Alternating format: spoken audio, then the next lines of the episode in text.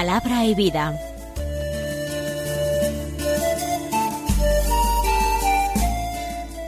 Con el padre Manuel Horta, desde Sevilla.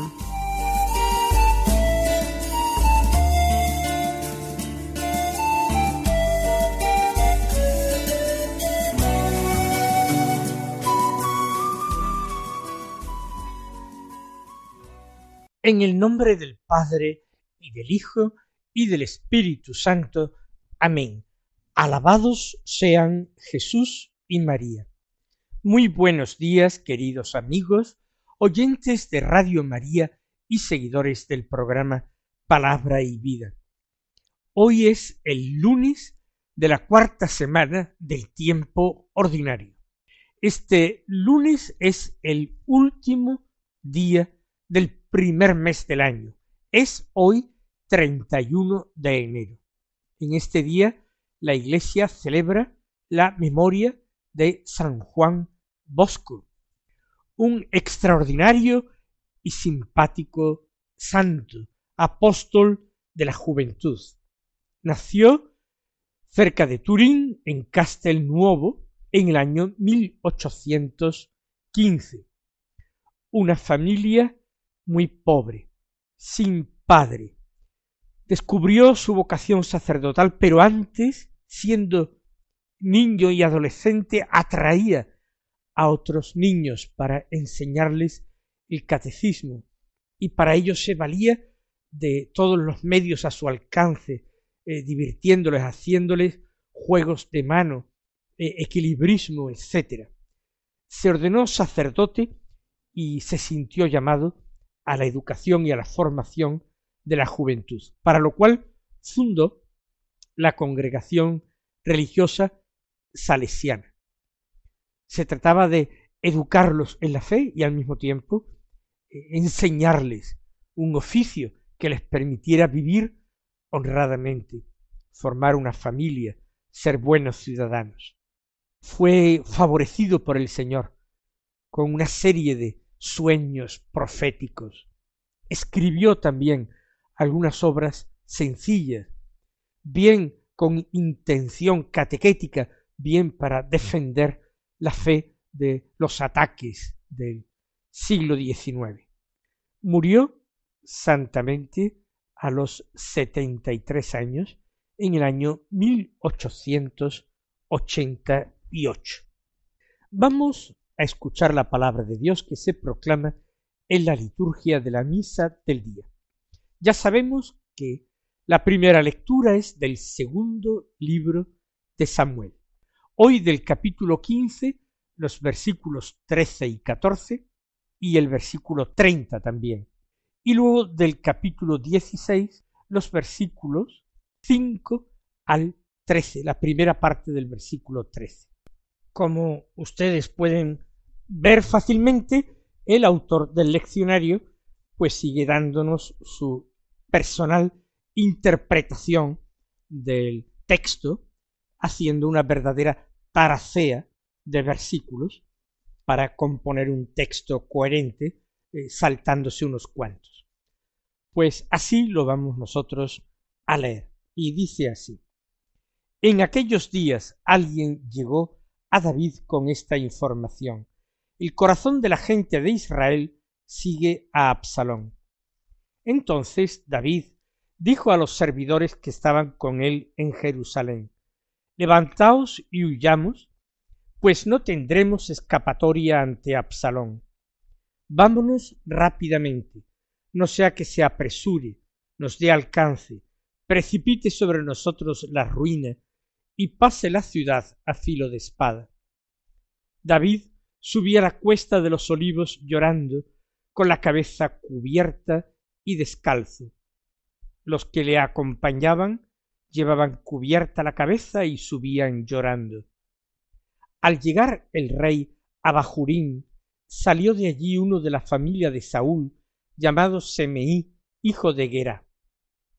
Iba caminando y lanzando maldiciones, y arrojaba piedras contra David y todos sus servidores. El pueblo y los soldados protegían a David a derecha e izquierda. Semeí decía al maldecirlo Fuera, fuera, hombre sanguinario, hombre desalmado, el Señor ha hecho recaer sobre ti la sangre de la casa de Saúl, cuyo reino has usurpado. Y el Señor ha puesto el reino en manos de tu hijo Absalón. Has sido atrapado por tu maldad, pues eres un hombre sanguinario. Abisai, hijo de Seruyá, dijo al rey, ¿Por qué maldice este perro muerto al rey mi señor? Deja que vaya y le corte la cabeza. El rey contestó, ¿Qué hay entre vosotros y yo, hijo de Seruyá? Si maldice y si el Señor le ha ordenado maldecir a David, ¿quién le va a preguntar? ¿Por qué actúas así? Luego David se dirigió a Abisaí y a todos sus servidores. Un hijo mío, salido de mis entrañas, busca mi vida. Cuanto más, este benjaminita, dejadle que me maldiga, si se lo ha ordenado el Señor. Quizás el Señor vea mi humillación y me pague con bendiciones la maldición de este día. David y sus hombres subían por el camino. La interpretación de estos textos bíblicos de carácter histórico, narrativo, es una interpretación siempre un poco complicada. Porque, por una parte, se refiere a hechos históricos, acontecidos, pero también es palabra de Dios y como palabra de Dios el Señor eh, la utiliza para revelarnos algo de Él mismo o para indicarnos el camino que debemos seguir o para alimentar nuestra esperanza. Por tanto, es un difícil equilibrio entre unos datos históricos y un mensaje religioso y una revelación. Históricamente ya hemos dicho que el rey David ponderado en la escritura por su santidad, por su fidelidad a Dios, hombre según el corazón de Dios, eh, sin embargo tenía unos graves eh, fallos morales. Ya hemos visto estos pasados días, pues los pecados tan graves en que cayó y esa vida indolente, perezosa, entregada a todo tipo de placeres en que terminó incurriendo. Y que la sucesión de Saúl no había sido exenta de problemas, porque Saúl, aparte de Jonatán, su primogénito, que pereció en la batalla junto a él, tenía muchos otros hijos. Y con un pretexto u otro fueron siendo eliminados. Por tanto, el acceso de David al trono, pues nos revela una personalidad complicada. Un hombre complicado, que duda cabe violento y cruel, pero que tuvo éxito. Y el éxito se veía en aquel momento como una predilección de Dios. Quien tiene éxito es que eh, Dios lo protege, eh, lo guarda. Cuando a veces es difícil justificarlo, se fija el autor sagrado en la vida de un hijo, para decir que Dios lo castigó en su hijo, ya que aquel hombre malvado fue un hombre de éxito. Bueno, pues recibió el castigo en su descendencia. Siempre hay que buscar una eh, un castigo, una justicia, no ultraterrena, no en el más allá, sino en el más acá, que es el más cierto y el más evidente. Porque en aquel tiempo el, el más allá, el Sheol, era algo desdibujado, en que verdaderamente no parece haber recompensa. La recompensa era esta vida y una vida larga y feliz y exitosa. Aquí, en esta desgracia que le acontece a David, que es la rebelión de su hijo Absalón, que por momentos parece que va a triunfar, incluso va a ocupar Jerusalén. En este momento surgen aquellos que se alegran por su caída. familiares de Saúl, el rey que había perecido, que han permanecido en la sombra tratando de pasar desapercibidos para no ser asesinados, y que ahora ante la desgracia de David, que piensan que es irremediable, se aprovechan y lo maldicen y se burlan de él y le desean todo tipo de mal, insultándolo. Fíjense las palabras tan terribles que le dirige este tal Semeí benjaminita. Hombre sanguinario, fuera, fuera, hombre desalmado. El Señor hace recaer sobre ti la sangre de la casa de Saúl, cuyo reino has usurpado, ha sido atrapado por tu maldad, porque eres un hombre sanguinario. No creemos que todo esto sea una pura invención. Esta es la percepción que este hombre y muchos otros tienen en Israel de David. Lo que pasa es que no se atreven a levantar la voz, porque la persecución contra los enemigos ha sido terrible, la represión contra los partidarios de Saúl. Han sido asesinados sus mejores generales, sus partidarios, siempre buscando pretextos. Sin embargo, la actitud de Semeí es una actitud que podríamos calificar verdaderamente de cicatera, una actitud muy poco elegante. Hacer leña de un árbol caído no vale la pena. Si ahora viene su ruina, pues contemplémosla y saquemos lección y saquemos provecho. Y si nos alegramos, pues que nuestra alegría no tiene que trascender hacia el exterior. Es, como digo, muy poco eh, generoso, es muy mezquino, esa sería la palabra, muy mezquino, alegrarse del fracaso del propio enemigo. Sin embargo, la actitud de David es ejemplar, y yo pienso que se recoge este texto en el, en el leccionario precisamente por ello. Porque David acepta que las pruebas de esta vida, sus fracasos, los insultos recibidos, el tener que huir temiendo por su propia vida, la rebelión de un hijo suyo, todo esto son castigos de Dios. Dios castiga como padre, corrige de esta manera a sus hijos, aunque luego el perdón de Dios y su misericordia es mucho más dulce y consolador que todo el dolor y el aprieto en que el castigo nos puso a prueba. Los sinsabores de la vida tenemos que aceptarlos nosotros, sin caer en ese estado de autocompasión, de conmiseración, ese estado de queja, de desesperación.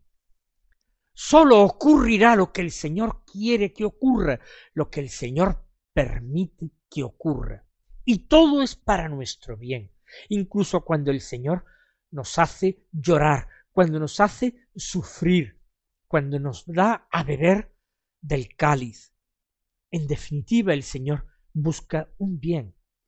O que salgamos de nuestra atonía, o que eh, sacudamos nuestra pereza, o que volvamos al primer camino, el camino de la virtud, el camino de la santidad, arrepintiéndonos del mal.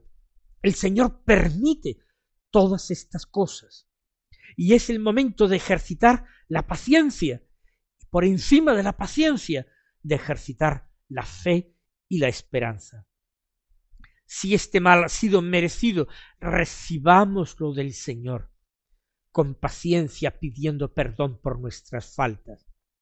Si no encontramos motivo para recibir estos males, si no nos parece que es castigo merecido, acojámoslo como un designio de la providencia divina, que busca siempre la salvación del hombre, cómo a través del castigo del Mesías buscó la salvación de los hombres y ofreció la salvación a todos los hombres de todas las épocas. Por tanto, vamos a vivir en ese permanente ejercicio de las virtudes de la fe, de la esperanza y del amor a Dios, de las que ayer domingo nos hablaba San Pablo en la segunda lectura, en ese himno a la caridad del capítulo trece de su primera carta a los Corintios.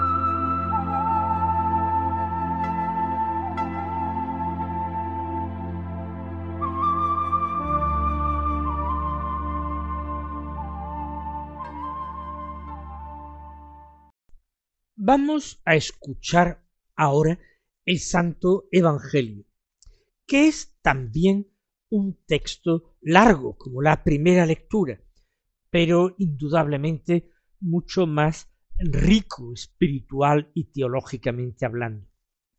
Es de San Marcos capítulo 5, los versículos 1 al 20, que dicen así. En aquel tiempo Jesús y sus discípulos llegaron a la otra orilla del mar, a la región de los Gerasenos. Apenas desembarcó, le salió al encuentro de entre los sepulcros un hombre poseído de espíritu inmundo. Y es que vivía entre los sepulcros, ni con cadenas podía ya nadie sujetarlo. Muchas veces lo habían sujetado con cepos y cadenas, pero él rompía las cadenas y destrozaba los cepos, y nadie tenía fuerza para dominarlo. Se pasaba el día y la noche en los sepulcros y en los montes, gritando e hiriéndose con piedras. Viendo de lejos a Jesús, echó a correr, se postró ante él y gritó con voz potente ¿Qué tienes que ver conmigo, Jesús, Hijo de Dios Altísimo? Por Dios te lo pido, no me atormentes. Porque Jesús le estaba diciendo Espíritu inmundo, sal de este hombre. Y le preguntó ¿Cómo te llamas? Él respondió Me llamo Legión, porque somos muchos. Y le rogaba con insistencia que no los expulsara de aquella comarca. Había cerca una gran piara de cerdos, paciendo en la, falta del la falda del monte. Los espíritus le rogaron envíanos a los cerdos, para que entremos en ellos. Él se lo permitió. Los espíritus inmundos salieron del hombre y se metieron en los cerdos, y la piara, unos dos mil, se abalanzó acantilado abajo al mar, y se ahogó en el mar. Los porquerizos huyeron y dieron la noticia en la ciudad y en los campos. Y la gente fue a ver qué había pasado se acercaron a Jesús y vieron al endemoniado que había tenido la legión, sentado, vestido y en su juicio, y se asustaron. Los que lo habían visto les contaron lo que había pasado al endemoniado y a los cerdos. Ellos les rogaban que se marchase de su comarca. Mientras se embarcaba el que había estado poseído por el demonio, le pidió que le permitiese estar con él, pero no se lo permitió, sino que le dijo vete a casa con los tuyos y anúnciales lo que el Señor ha hecho contigo y que ha tenido misericordia de ti. El hombre se marchó y empezó a proclamar por la Decápolis lo que Jesús había hecho con él. Todos se admiraban. Piensen ustedes en aquellos habitantes del lugar a donde llegó Jesús atravesando el lago, la región de los Gerasenos. Hombres aparentemente sensatos, pero que sienten tanto la pérdida de los cerdos, que prefieren que Jesús se aleje de ellos, porque valoran más los cerdos que a Jesús. Fíjense ustedes en el lugar donde mora aquel hombre.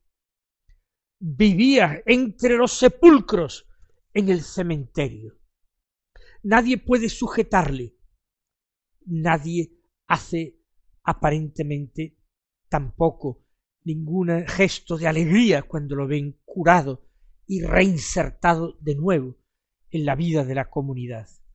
¿Cómo son los hombres de nuestro mundo? ¿Quiénes somos como sociedad, como cultura?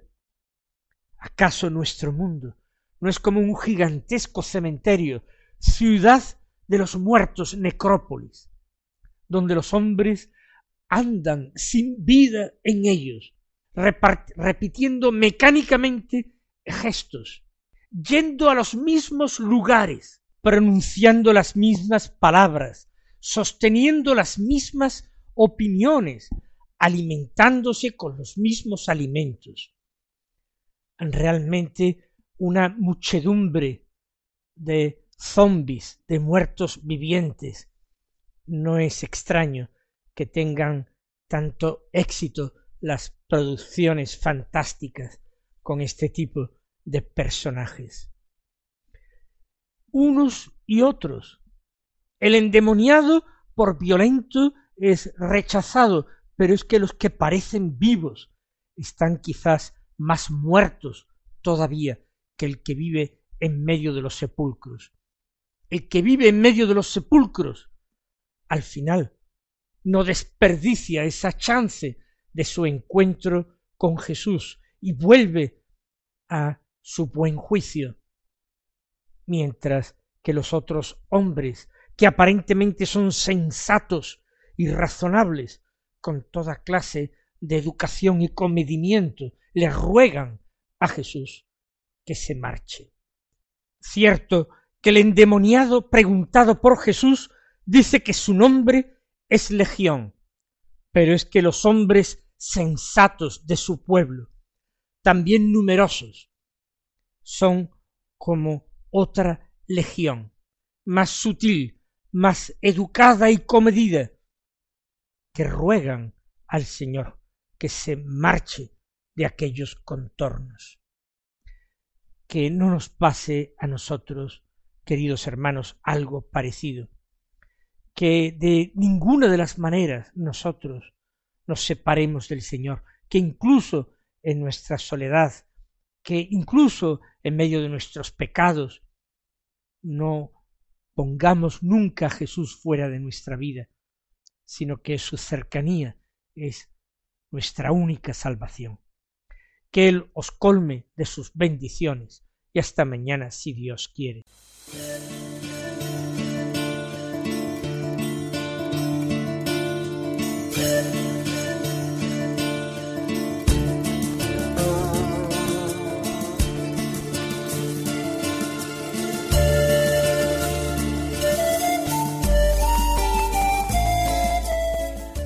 Concluye Palabra y Vida, un programa dirigido desde Sevilla por el Padre Manuel Horta.